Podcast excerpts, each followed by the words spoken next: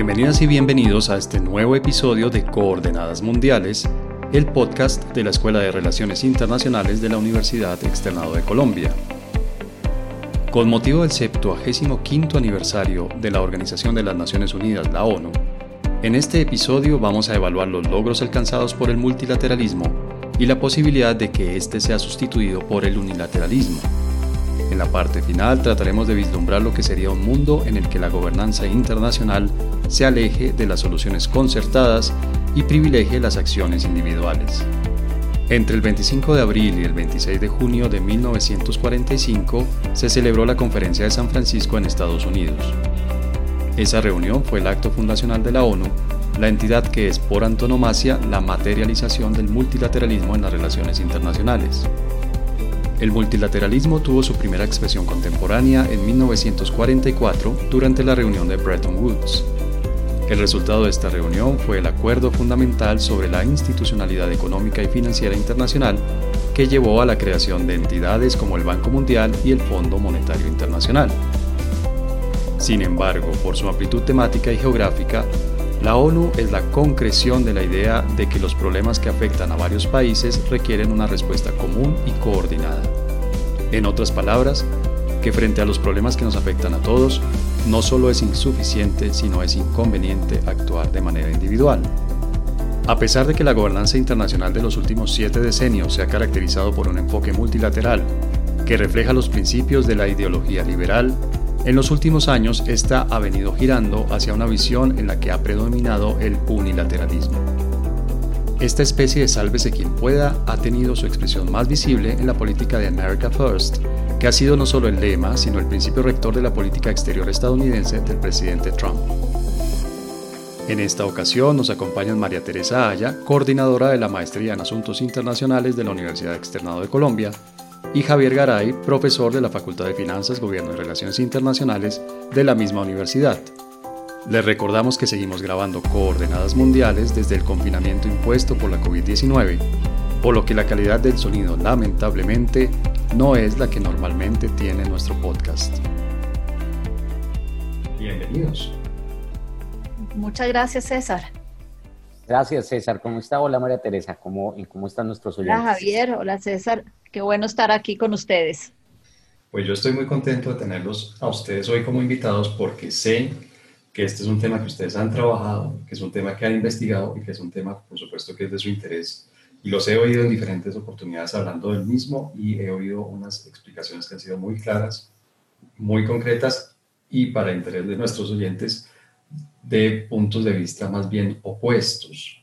Yo quisiera comenzar preguntándoles este orden que tenemos, que para muchos creo que hay un cierto consenso al respecto, es un orden multilateral, es un sistema multilateral. ¿Por qué, desde cuándo tenemos este orden multilateral y qué significa eso de que sea un orden multilateral? Bueno, es una pregunta interesante. Nos podríamos quedar mucho tiempo hablando de historia. Y empezaría por decir que hay que tener en claro lo que es la diferencia entre lo multilateral y el poder porque no es lo mismo hablar de eh, multipolaridad en el sistema internacional, múltiples polos de poder, como pueden ser China, Estados Unidos, Unión Europea, Rusia, o multilateralismo. Son dos cosas distintas, pero por alguna razón a veces se confunden en el diario hablar del tema internacional. Multilateralismo es cuando existe algo que está por encima de los estados, si bien los estados son los miembros de estos organismos, para tomar ciertas decisiones. Y la idea principal detrás de todo el multilateralismo es servir como de, límite precisamente al poder de los estados por sí solos y de buscar armonía y paz en un mundo ideal. En ese sentido, si bien yo pondría la palabra de poderes y multipoderes en 1815 con el Congreso de Viena, Rescato también del Congreso de Viena, que fue la primera vez que los países se reunieron para limitarse mutuamente el poder que tienen en el mundo internacional y tratar de resolver los temas por vías diplomáticas o reuniones diplomáticas entre ellos. Eso puede ser una semilla a lo que 100 años más tarde se llamó la Liga de las Naciones. No me quiero saltar mucho el siglo XIX porque la OEA tiene sus raíces en el siglo XIX. La OMS tan criticada hoy en día nace precisamente de las grandes pandemias y guerras en el siglo XIX, de la guerra civil en Estados Unidos, de la guerra de Crimea, que es el origen, por ejemplo, de la Cruz Roja. Entonces, hay importantes semillas a lo largo del siglo XIX, pero el multilateralismo como tal yo lo pondría en la Liga de las Naciones, final de la Primera Guerra Mundial. O sea que podríamos encontrar un precedente en el Congreso de Viena de 1815, en un mundo multipolar, es decir, en el que había diferentes potencias, había un número más o menos grande de potencias, unas seis o siete potencias importantes en el mundo, se reúnen en Viena en ese momento y le ponen límite, digamos, a su poder y ponen unas ciertas reglas de juego, uno podría rastrear el origen del multilateralismo al Congreso de Viena como un primer antecedente yo creo, la primera es que se reúnen y diplomáticamente vamos a conversar entre todos para resolver nuestros problemas. Pero la primera organización que realmente uno puede llamar multilateral en este sentido contemporáneo de la expresión sería la Liga de las Naciones o, o unos antecedentes que ustedes recuerden ahora que nos puedan dar pistas de qué es este multilateralismo. Yo, yo, sí creería, yo sí creería que realmente podemos hablar de un orden eh, eh, multilateral es a partir eh, más o menos por allá 1943, 1944 y ya 1945 con eh, la puesta en marcha de lo que llamamos la Organización de Naciones Unidas hoy. Pero hay unos antecedentes importantes y yo sí creo, como, como señalaba usted y como antes señaló eh, María Teresa, mm, que la Liga de Naciones es tal vez el antecedente más importante que podemos llevar, digamos, rastreando para las lógicas de lo que hoy llamamos multilateralismo que el multilateralismo, digamos, a mí me parece que es, eh, podemos definirlo o entenderlo como una forma, claro, de toma de decisiones internacionales, pero también de una forma de presencia internacional y de proyección internacional de los estados, ¿no? Es decir, uno puede eh, ver estados y esto entonces tiene que, tiene, el multilateralismo tiene patas tanto en lo que llamamos política internacional, y claro, va a tener un, desarrollo en eso que llamamos además gobernanza global, pero también es una lógica y una decisión de los estados desde el punto de vista de política exterior. Es decir, cómo me manifiesto en el ámbito internacional, es decir, tomo mis decisiones eh, en ausencia de cualquier tipo de alianza o de consideración de otros intereses, que es lo que llamaría unilateral. Eh, o eh, solamente veo el mundo a través de, de relaciones eh, con otros estados en particular, que sería bilateral, pero lo multilateral tiene que, va más allá y es el tema de la creación y consolidación de escenarios eh, de negociación, efectivamente, en, donde hay una transacción de los intereses a través de procesos de negociación con la búsqueda o pues eh, uno podría esperar con el interés de conseguir objetivos que sean comunes o de interés comunes para los que participan. Y por ahí nos acercamos al tema de la gobernanza, me imagino, en eso último que usted dice. Efectivamente, el, tema de la gobernanza, o llega el, multilateralismo, porque es que la gobernanza en últimas son todos esos dinámicas, procesos, normas, agentes, etcétera, que buscan tomar decisiones, o más bien solucionar problemas de acción colectiva, ¿sí? es decir, resolver asuntos de la agenda global. Problemas que son considerados comunes. Exactamente. Y que, y que las soluciones de un solo actor no son suficientes para resolver. Exactamente. Yo creo que siguiendo la lógica de lo que dice Javier, yo pondría, así si me tocara poner un punto en el tiempo para el origen del multilateralismo y la gobernanza internacional hoy en día, lo pondría, la gente habla mucho de las reuniones de Yalta, de Teherán, de Potsdam, porque fueron estos grandes líderes, estuvo Stalin, estuvo Churchill, estuvo Roosevelt, pero más importante que esas, yo lo pondría en la reunión que hubo en Moscú en octubre anterior a la reunión de Teherán y anterior a estas reuniones, a donde no fueron los presidentes, fueron los enviados de todos estos presidentes a organizarse para ver qué les iban a poner a decir a los presidentes en Teherán. Y obviamente como no eran presidentes, pues no se llevan el crédito que se llevan más adelante los presidentes. Pero la foto no es la foto no es histórica, digamos. La foto no es histórica, pero en esa reunión de Moscú es muy interesante, se empieza a hablar de que tiene que haber algo que le dé importancia a la política internacional conjunta, a que la acción conjunta sea más efectiva para lograr la paz. En este caso, pues hablaban de la rendición del enemigo. Obviamente estamos en plena Segunda Guerra Mundial. están, ahí sientan las bases para lo que ellos llamaban, y acá voy a citar la Declaración de Moscú, una organización general internacional basada en el principio de la igualdad soberana a la, a la cual puedan asociarse tales estados, grandes, pequeños, para mantener la paz y la seguridad internacional por encima de las políticas individuales de cada estado. Entonces yo creo que si yo le fuera a poner una fecha, pondría esa. La reunión de Moscú. Sí, a la que no fueron los grandes presidentes, pero fueron los que tenían que estar ahí para que las cosas se hicieran. O sea, si nos vamos muy atrás en el tiempo, el primer antecedente sería el Congreso de Viena, un segundo antecedente que ya va tomando esta forma moderna sería la Liga de las Naciones y algo más concreto y mucho más cercano al multilateralismo tal como lo conocemos ahora, esta reunión de Moscú y posteriormente la creación de la Organización de Naciones Unidas. Sí, una cosa ahí que me parece muy valioso eh, que, señala María Teresa y es eh, la importancia en el ámbito de lo multilateral y de todos esos escenarios de negociación. En efecto, lo menos relevante es el momento en que, se, en que mm, depositan la firma o en que llegan ya al acuerdo, sino es todo el trabajo detrás que son todos los funcionarios efectivamente que han hecho, que han revisado los drafts por ejemplo, de lo que se está negociando, etcétera. Y eso, eso en general solemos dejarlo, olvidarlo y asumir que, que se toman las decisiones en es en el último momento, siendo que ahí ya todo está resuelto.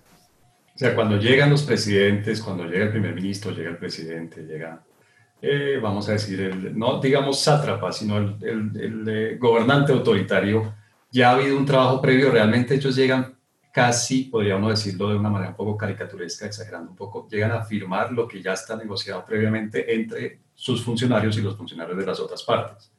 Sí. Y con este tema de la gobernanza, yo les propongo que nos cuenten qué, qué tipo de multilateralismo hay en el sentido de qué temas son los que se pueden tratar de manera multilateral, porque yo me imagino que hay temas de economía, hay temas de medio ambiente, hay temas militares, hay temas de salud, por supuesto, que es el que más nos está nos está afectando en este momento, pero más o menos uno podría decir que cualquier tema es susceptible de ser tratado de, manera unilateral.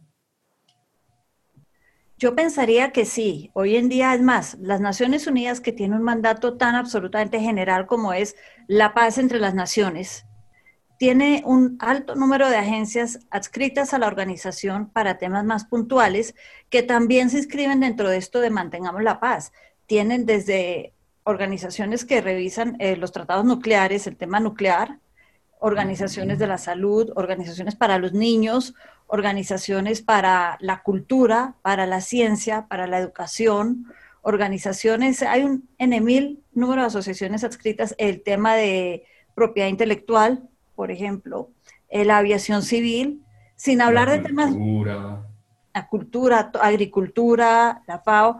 Nombro varias que después hablaremos más con Javier, están a la cabeza de los chinos hoy en día, pero que me ha parecido un desarrollo interesante dentro de las agencias de Naciones Unidas. Pero también está la OMC, que tiene que ver con comercio.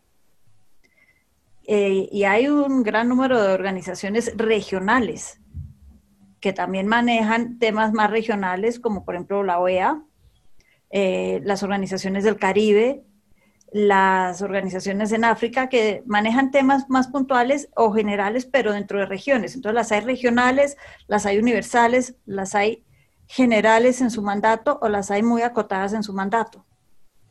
Y en temas muy diversos, yo creo que Bretton Woods, que es uno de los, de los temas que uno estudia cuando empieza a, meterse en este tema de las relaciones internacionales, es un ejemplo de multilateralismo, de, digamos, de llevar a la práctica el multilateralismo en temas económicos, ¿o no, Javier? Claro, eh, eh, digamos, eh, por eso yo señalaba efectivamente pensando en Teherán principalmente, por eso mencioné 1943, pero también pues Bretton Woods 1944, efectivamente es un ejercicio o una demostración de ese ejercicio de la resolución y de la puesta en marcha de lo que llamamos multilateralismo, con miras ya y con esa pata que, de lo que hoy llamamos ex post, porque es una construcción ex post, lo que llamamos hoy gobernanza global que yo, que yo quería decir, eh, hay un elemento bien importante y es que la gobernanza global, los temas eh, que, llamamos de agenda internacional, que por lo tanto son susceptibles de ser solucionados a través de acción colectiva, eh, son realmente problemas internacionales porque los agentes, y esta es toda una discusión, hay mucha investigación sobre ese tema,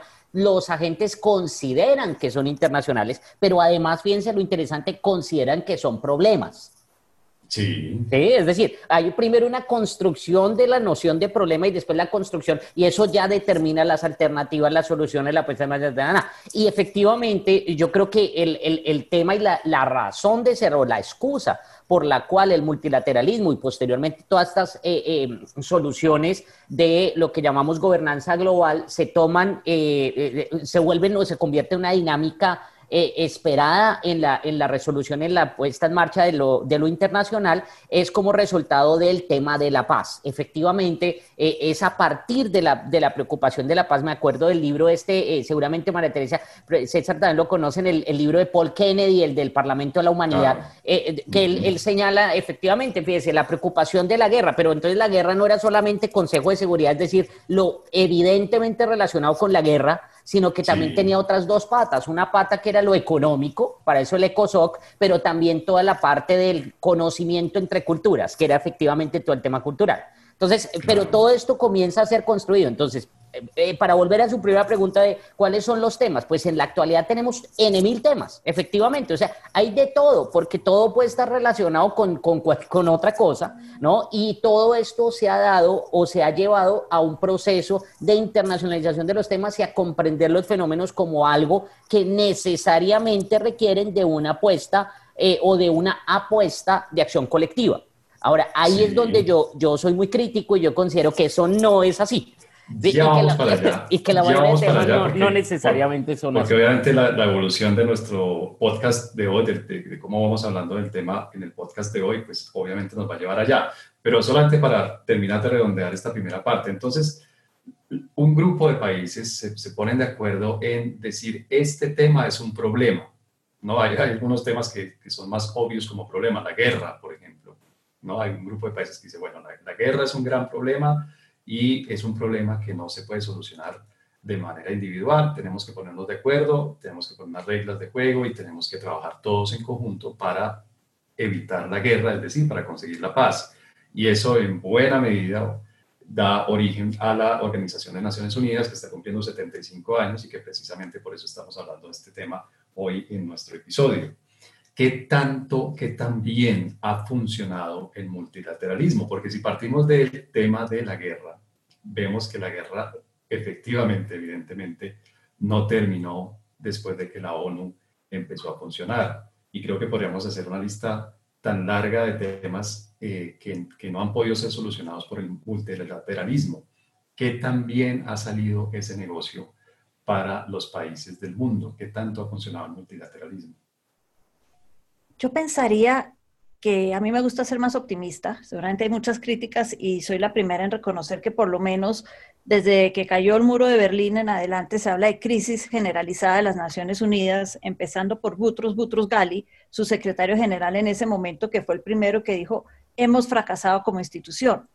Pero a pesar de eso, yo diría que hay cosas positivas que hay que rescatar de todo este multilateralismo que se generó al final de la Segunda Guerra.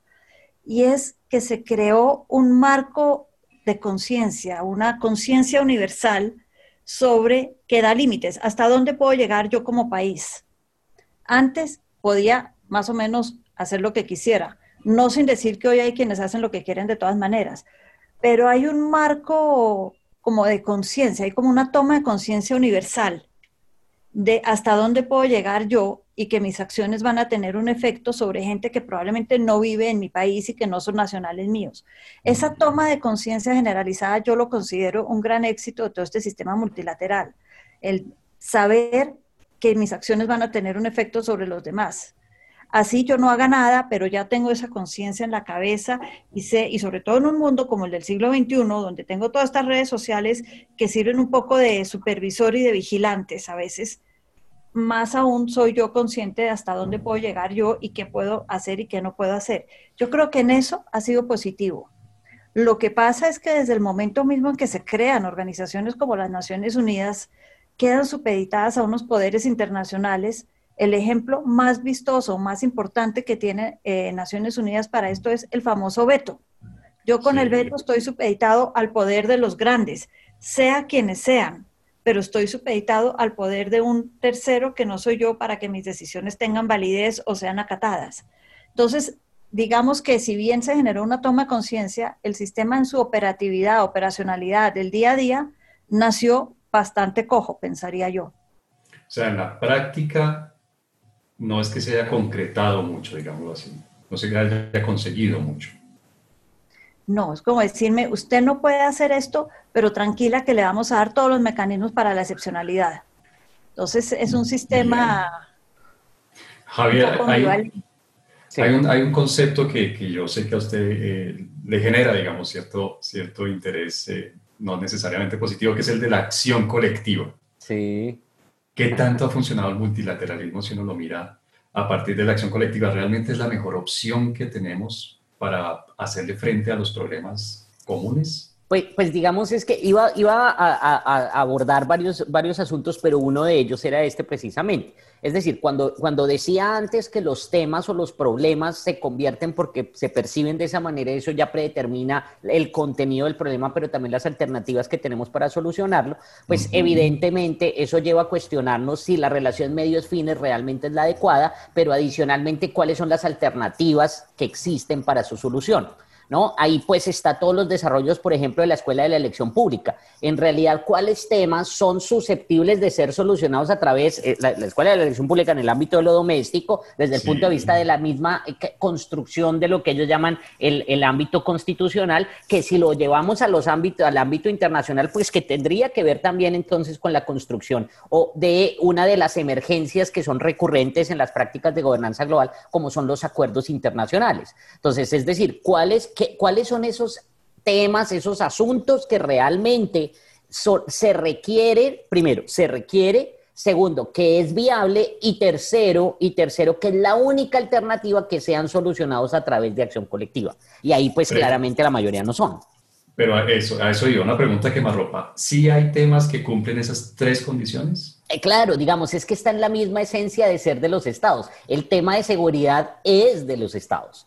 Y por lo tanto, si estamos hablando del tema de seguridad, tanto en el ámbito doméstico, pues claramente va a haber un ámbito en, lo, internacional. Y fíjese que era lo que mencionaba antes María Teresa. Si uno va a buscar, a responder su pregunta de en una de sus acepciones, yo porque ya voy a decir otra cosa, pero si la pregunta de, de, cuál ha sido el éxito y si se puede decir que es exitoso o no este orden, entonces una de las formas de responderle que es, es tal vez la que uno piensa de primero es si la relación medios-fines se ha cumplido, es decir, si esos temas que consideramos eh, ser susceptibles en realidad los hemos solucionado o no. Y uno de los temas, eh, uno de los temas, o de los temas en general, han sido los temas de seguridad, claramente. ¿sí? Es decir, claro, persisten porque nunca vamos a dejar de tener amenazas. Pero, pero definitivamente cuando hablamos de seguridad pura y dura, con todos los problemas que efectivamente menciona María Teresa, el tema de la existencia de esa tensión entre derecho y poder, porque es eso lo que, lo que genera el derecho de veto en, los, en los 5P, en el Consejo de Seguridad, los cinco países permanentes, eh, eh, eh, eso, a pesar de ello, el mundo ha sido muy exitoso en la generación de eh, mecanismos de eh, solución de esos problemas. Pero otros temas en los que definitivamente no va a haber ninguna solución, comenzando por los temas económicos o uno que está de moda ahora, el tema de desigualdad o bueno, muchas, muchos otros temas en los que pues ahí no va a haber una, una posibilidad de solución porque no son problemas que puedan ser solucionados a través de esos eh, ejercicios de acción colectiva. ¿Mm? Bien. Yo agregaría una cosa a todo esto que dice Javier, yo diría cierto. Dentro de eso de acción colectiva y esto, yo creo que lo que sí ha dado el sistema multilateral, hay una dialéctica muy grande, pensaría yo en, el, en lo internacional, entre control y legitimidad. Hasta dónde controlar algo me hace legítimo y hasta dónde ser legítimo me da automáticamente el permiso para controlar territorios. Hay casos fallidos como si yo miro Afganistán en el año 97. Los talibanes controlaban el territorio, control, pero no eran legítimos. Legítimo era su rey todavía sentado en Londres que no tenía control. Entonces hay que buscar un equilibrio entre control y legitimidad. Y yo sí creo que dentro de esta acción colectiva, la palabra legitimidad ha surgido como algo positivo. Si yo soy legítimo, significa que he podido de alguna manera solucionar algunos de estos problemas de manera colectiva con los demás países y eso me empodera a mí, me da, bueno, me empodera tal vez no es la palabra que quería usar, me legitima ante el sistema internacional me hace ser una persona que es digna de jugar en ese sistema, que acata las reglas de juego. Y yo creo que yo agregaría todo esto, la palabra reglas de juego y legitimidad, como dos grandes éxitos del sistema eh, multilateral. Acatamos ciertas reglas de juego universales y eh, tenemos la palabra legitimidad asociada a cómo jugamos en el sistema internacional. Javier, sí, sí tienen legitimidad estas organizaciones. O sea, si uno habla de la ONU, que repito, digamos, es la excusa para hablar de este tema ahora que está cumpliendo 75 años, ¿es legítima la ONU con esa lógica de evaluación que nos propone María Teresa? Eh, no, yo no creo que, no, pero es que no estamos hablando de los, no, no, yo no, no necesariamente estoy hablando de, los, de, las organizaciones, pero hay algo que me parece muy importante que dice María Teresa, que con lo que estoy de acuerdo, y es el tema de la importancia del logro en términos de la, del del compartir, ¿sí? Del difundir unas normas y unos principios de comportamiento, pero también de lo que esperamos del orden internacional. Fíjese que ahorita que mencionaron, por ejemplo, a China y todo lo que quieran, incluso quienes están cuestionando el poder puntual de Estados Unidos, para, y esto para decirle habla, el tema de legitimidad que menciona María Teresa, pues, eh, Estados Unidos es legítimo en el ámbito internacional, mm, pues no estaría tan seguro, así como con Naciones Unidas tampoco estoy tan seguro, y así, sí, pero lo que sí sabemos es que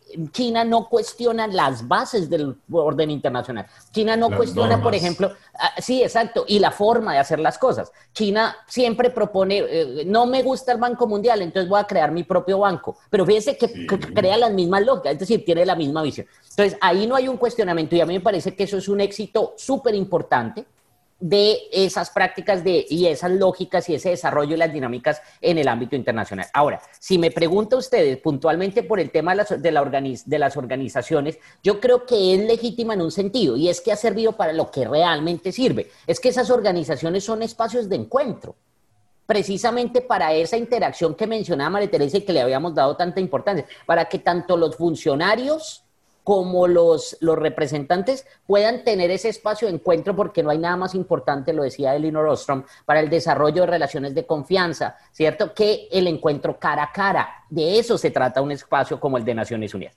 Pero eso está sonando mucho a un club social y sería un club social muy costoso, con una membresía y con una cuota de, administración de sostenimiento muy costosa. Ah, pero es que el costo de la guerra es mayor. Ah, o sea que sí, ha sido un buen negocio. claro, sí, en, ese sentido. Pero cuando ya se cree, entonces se pasa y fíjese que hay un problema de, automático de cómo sirvió para esto, entonces sirve para todo. Y ahí hay un error. Sí, porque entonces le, atribuyen una cantidad de funciones que no va a poder cumplir. Claro. Y eso me lleva a la siguiente pregunta y es, bueno, si, si ha tenido un éxito relativamente alto, que es lo que he entendido de lo que ustedes me han dicho, María Teresa, ¿por qué se dice hoy en día, porque mucha gente está opinando, está analizando, está escribiendo, que estamos rumbo a un orden unilateral, que nos movemos hacia un mundo unilateral. ¿Sí es cierto que está sucediendo ese cambio? Sí no. Todo depende de cómo lo miremos o cómo lo analicemos. Yo creo que hablamos del el éxito del multilateralismo y un mundo que realmente fue multilateral durante la Guerra Fría, cuando no lo era. Era un mundo, ahí vuelvo a la palabra polaridad bipolar, donde la multilateralidad se mantenía a flote eh, entre gana un poquito Estados Unidos, gana un poquito la Unión Soviética y así se mantenían. En el, luego que cae la Unión Soviética, eh, viene lo que el mismo Butrus, Butrus Gali, como les decía, dijo, es un fracaso de la organización, porque ya sin tener estos limitantes de la Guerra Fría, no sabía bien cómo actuar o cómo manejar o cómo meterse en ciertos temas y más que todo, qué temas eran los temas relevantes para que Naciones Unidas actuara. Esto se intensifica con la guerra con Libia en el 2011 y con Siria hoy en día. Han sido dos grandes fracasos que han llevado a pensar que el mundo tal vez no es multilateral, sino que el mundo hace lo que algunos piensan lo que Estados Unidos quiere, pero Estados Unidos, sobre todo en los últimos tres años, ha estado totalmente alejado del mundo multilateral. Ha dejado un vacío de poder enorme. Entonces puede que fuera cierto que a inicios del siglo XXI el mundo fuera un poco más multipolar, el mundo regresara a una real política donde había varios países que trataban de influir y lo multilateral simplemente era un canal que podía ser beneficioso en ciertos momentos, como cuando yo pretendo declararle la guerra a Irak o cuando yo pretendo que Estados Unidos eh, me apoye para tal otra cosa y le doy mi voto en Naciones Unidas, o cuando yo pretendo solucionar la primavera árabe en Libia y fracaso.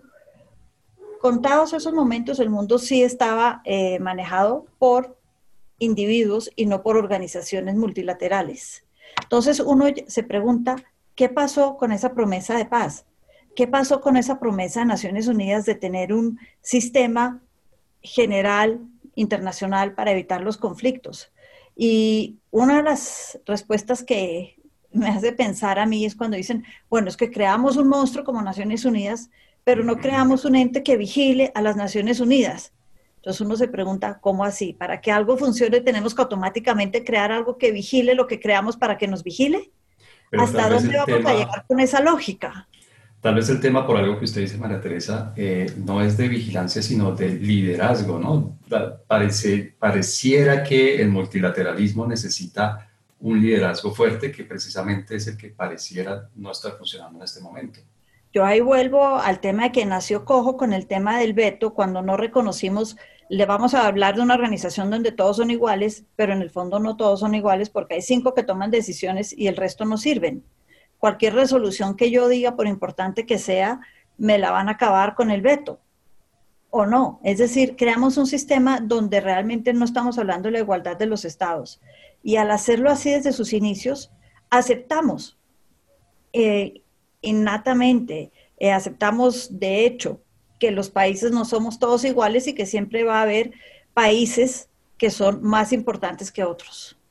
Javier, ¿usted está de acuerdo? ¿Cree que, que, el multilateralismo está atravesando una crisis ya desde hace un par de decenios o es algo nuevo o simplemente no está atravesando una crisis? Yo, yo creo que sí hay una crisis, yo creo que se está acentuando y se va a seguir acentuando en los próximos años. Y ese sí es un tema, porque de nuevo, volviendo al, a lo que habíamos mencionado antes, tiene un objetivo puntual y es una forma de ejercer y una forma de, de, representar y funcionar el ámbito internacional para resolver unos asuntos que consideramos problemáticos eh, de manera colectiva. ¿no? Si eso se rompe, esos canales se rompen, pues seguramente ahorita se están intentando solucionar muchos problemas que no necesariamente se pueden solucionar así o se deben, pero eso no quiere decir que no haya otros que sí se deben y que sean necesarios, como el tema de la guerra. ¿No? Entonces, a mí me parece que ahí hay un tema bien relevante para tener en cuenta. Ahora, no creo, como, como señaló María Teresa, que sea como resultado de la falta, digamos, de democracia de Naciones Unidas. Porque es que el problema de Naciones Unidas eh, eh, va mucho más allá. No hay, que, no hay que olvidar, es que Naciones Unidas, que son los aportes, por ejemplo, de Finemore eh, o de Kinko, etcétera, que ellas ven la Organización de Naciones Unidas como lo que es, como una burocracia internacional. Y al ser una burocracia internacional vienen los problemas estos de quién vigila al que vigila, etcétera, y de, de, las, de las patologías, como las llaman eh, eh, Finemon en particular, que llaman las patologías de funcionamiento de las organizaciones internacionales, porque es que son, son burocracias y eso tiene, digamos, unas implicaciones eh, particulares en, en, la forma como, se, como actúan y cómo se desarrollan en el ámbito internacional.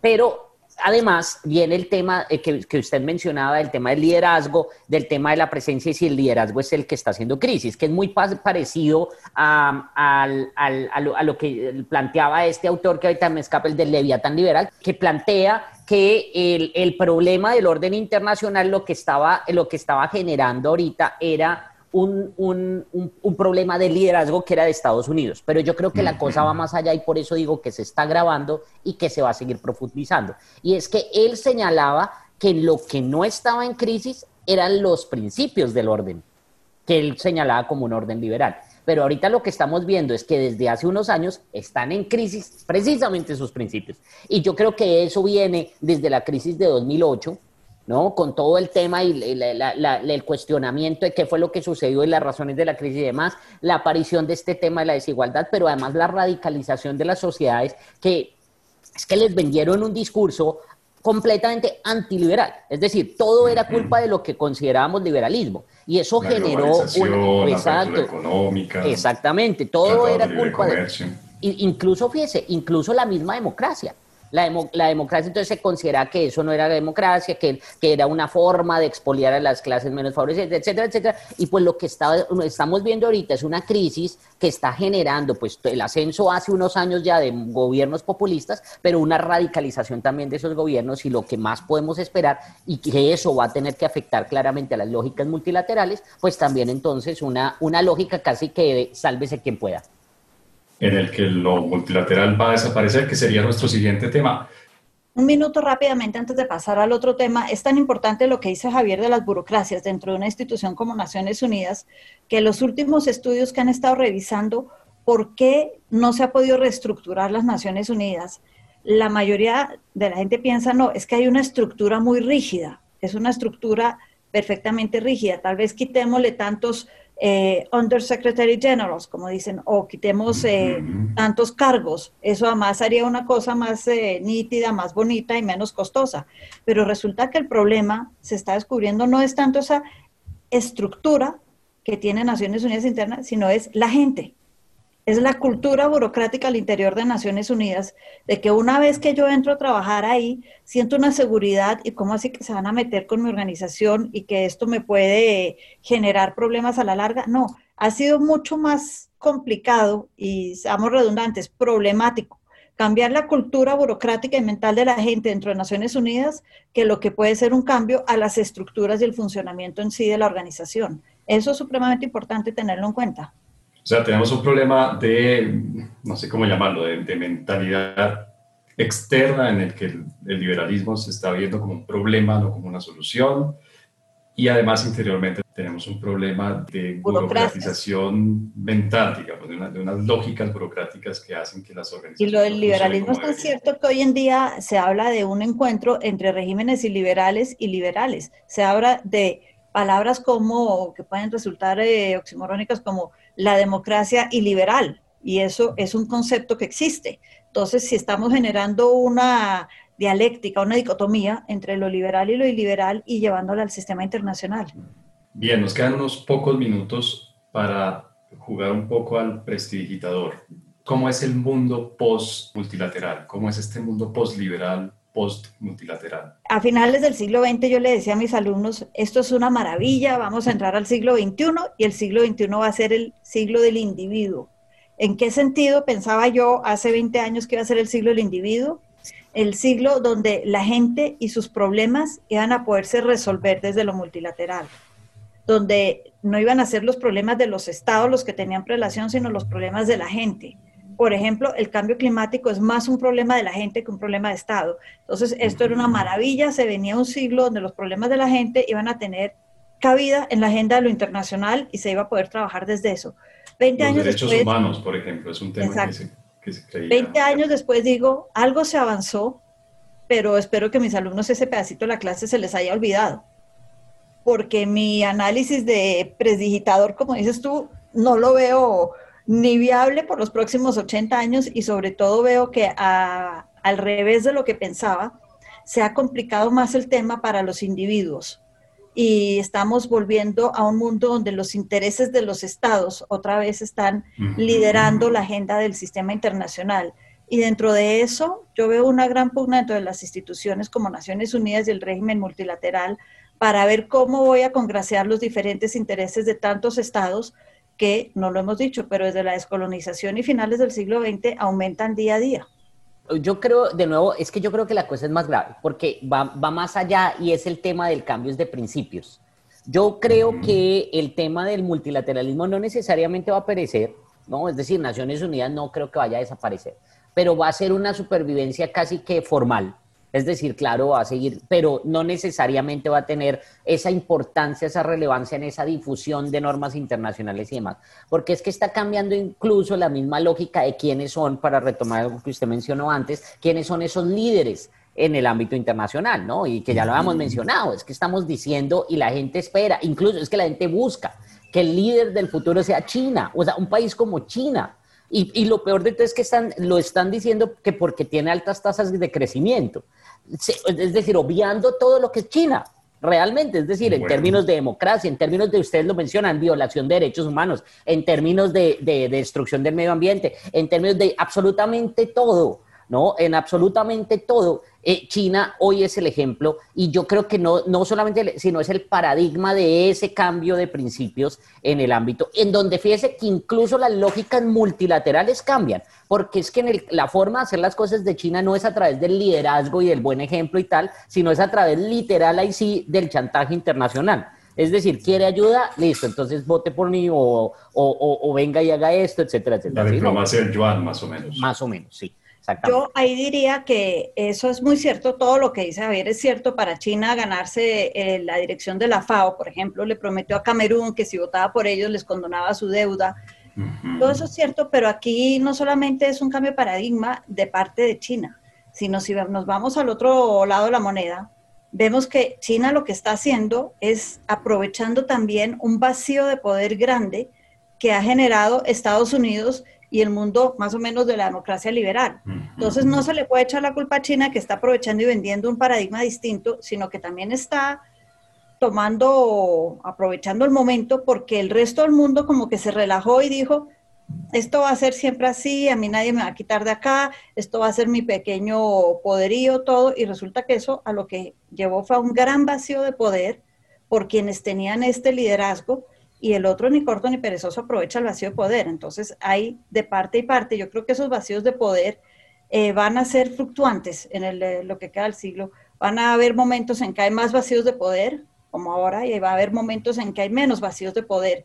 Y habrá que ver en esos de menos vacíos de poder qué pasa y qué pasa en los de cuando Estados Unidos trate de recuperar algo de ese poderío o, momento que tuvo frente a lo multilateral. O por lo menos del liderazgo que tuvo, ¿no? liderazgo, multilateral. Bien, pues yo creo que nos dan ustedes una visión bien completa del multilateralismo, de, de su origen, de su funcionamiento, de sus logros, de su crisis y tal vez de su ocaso como lo han planteado al final de esta charla. Quedan muchos temas que tienen que ver con este nuevo orden mundial que tal vez estamos viendo aparecer en este momento. El tema, por supuesto, de las políticas internas, en el caso de Estados Unidos y de otros actores, cómo van a eh, impactar este nuevo orden mundial, si gana, si es reelecto Trump o no es reelecto, etcétera, etcétera. Obviamente tenemos pandemia, tenemos una crisis económica que posiblemente va a seguir a la pandemia, va a ser, digamos, la, consecuencia directa de la pandemia. Y bueno, un listado de temas muy, muy largo. Yo les agradezco mucho a María Teresa y a Javier que nos hayan acompañado, que nos hayan dado esta visión bien interesante eh, sobre el multilateralismo. Por supuesto, la gente que nos está escuchando, los invito a que nos escriban sus, nuestros comentarios, sus preguntas y que estén pendientes de los nuevos episodios de Coordenadas Mundiales. Javier, María Teresa, muchas, muchas gracias por habernos acompañado. Muchas gracias César y muchas gracias a todos. Gracias Javier. Gracias a ti María Teresa, gracias César, gracias a todos por escucharnos. Muy agradable la charla, como siempre.